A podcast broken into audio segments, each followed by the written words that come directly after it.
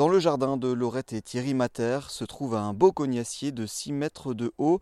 Il s'agit d'un arbre fruitier sur lequel pousse le coin, un fruit que vous avez certainement dégusté en confiture. Au début de l'été, ce couple de retraités a eu la belle surprise de découvrir que leur arbre a été labellisé arbre remarquable de France. Ce cognacier s'inscrit plus globalement dans un jardin d'exception entretenu depuis plus de 30 ans par ces deux passionnés qui en ont hérité des grands-parents maternels de Laurette. Ces derniers ont commencé à dans les années 30. Alors voici des photos de mon grand-père hein, dans son jardin. Et c'est vrai que cet album qu'on est en train de regarder retrace un petit peu l'histoire du jardin. Et j'ai retrouvé des vieilles photos et voilà, et on le voit en train de planter ses légumes et avec ses enfants. Hein. C'est un jardin transmis de génération en génération. À l'époque potager, mais maintenant vous verrez, il n'y a pratiquement plus de légumes. on n'est pas doué en légumes.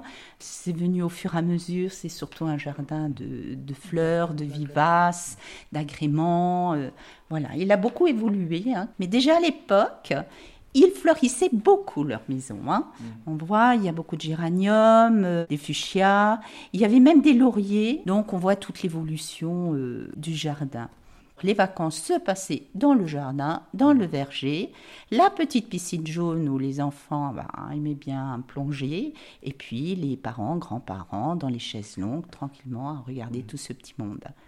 On campait dans le jardin, hein. on n'allait pas euh, voilà, à l'autre bout du monde. Le jardin, c'était le lieu d'amusement.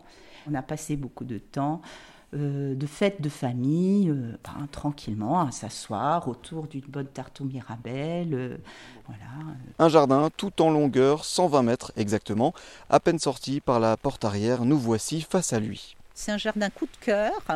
C'est vrai qu'on aime bien cette perspective jusqu'au bout du jardin.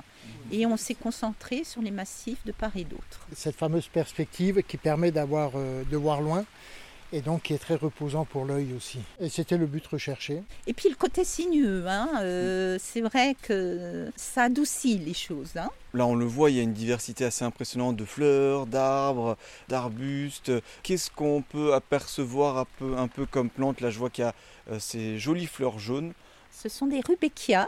Alors donc ici dans le jardin, je plante beaucoup beaucoup de vivaces et c'est une vivace qui est très intéressante parce qu'elle fleurit une grande partie de l'été.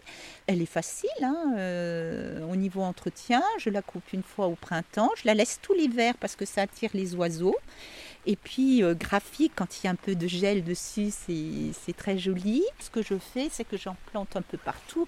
Donc on a l'impression aussi qu'il y en a énormément. Un écrin de verdure que le couple souhaite ouvrir au plus grand nombre, notamment à des résidents d'EHPAD. Et puis il fallait voir hein, ces petites mamies qui voulaient aller jusqu'au fond du jardin. Enfin, j'ai trouvé ça extraordinaire. C'était un effort pour elles, mais elles posaient plein de questions, elles avaient envie. Il y a une mamie de 92 ans qui a fait de la balançoire, mais qui avait le sourire jusqu'aux oreilles. Et dans le véhicule, le soir, il y en a une qui disait euh, ah, C'était dur, mais j'aurais pas pensé, mais j'y suis arrivée. Enfin, parce que ça leur demandait un effort, mais elles étaient ravies, enchantées. Enfin, c'était des beaux moments.